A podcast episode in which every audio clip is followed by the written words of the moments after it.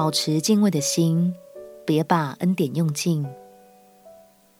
朋友平安，让我们陪你读圣经，一天一章，生命发光。今天来读启示录第十五章。这一章有七位天使将要现身，在七印七号后揭开七晚灾难的序幕。同时，约翰所领受的异象也将让我们认识上帝的公义、全能，并帮助我们保有一颗敬畏的心。让我们一起来读启示录第十五章。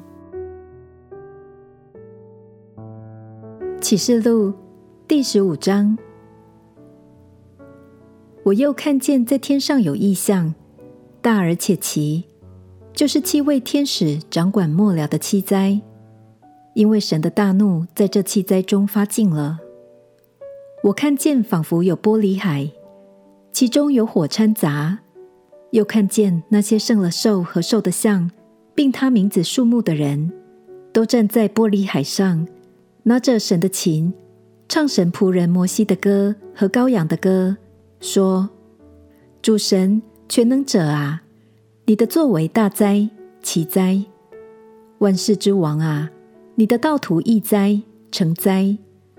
主啊，谁敢不敬畏你，不将荣耀归于你的名呢？因为独有你是圣的，万民都要来在你面前敬拜。”因你公义的作为已经显出来了。此后，我看见在天上那存法柜的殿开了，那掌管七灾的七位天使从殿中出来，穿着洁白光明的细麻衣，胸间束着金带。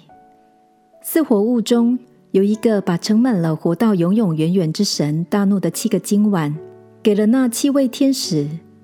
因神的荣耀和能力，殿中充满了烟。于是没有人能以进殿，只等到那七位天使所降的七灾完毕了。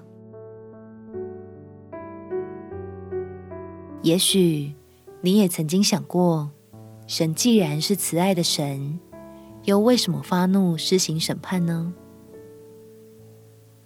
亲爱的朋友，就是因为神的慈爱并不是溺爱，他是慈爱的。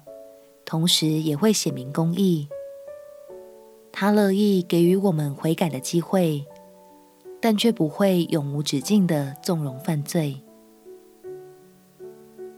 所以，这也是给我们很好的提醒：别把恩典用尽，时常回到神的面前，求圣灵指出我们需要悔改的地方，调整我们不足的部分。相信谦卑敬畏的孩子，必是蒙神喜悦的。我们起来祷告，亲爱的主耶稣，求你赐给我敬畏的心，珍惜恩典，也谦卑自己，常常回到你面前。祷告奉耶稣基督圣名祈求，阿门。祝福你。在神的话语中看见爱的恩典，陪你读圣经。我们明天见。耶稣爱你，我也爱你。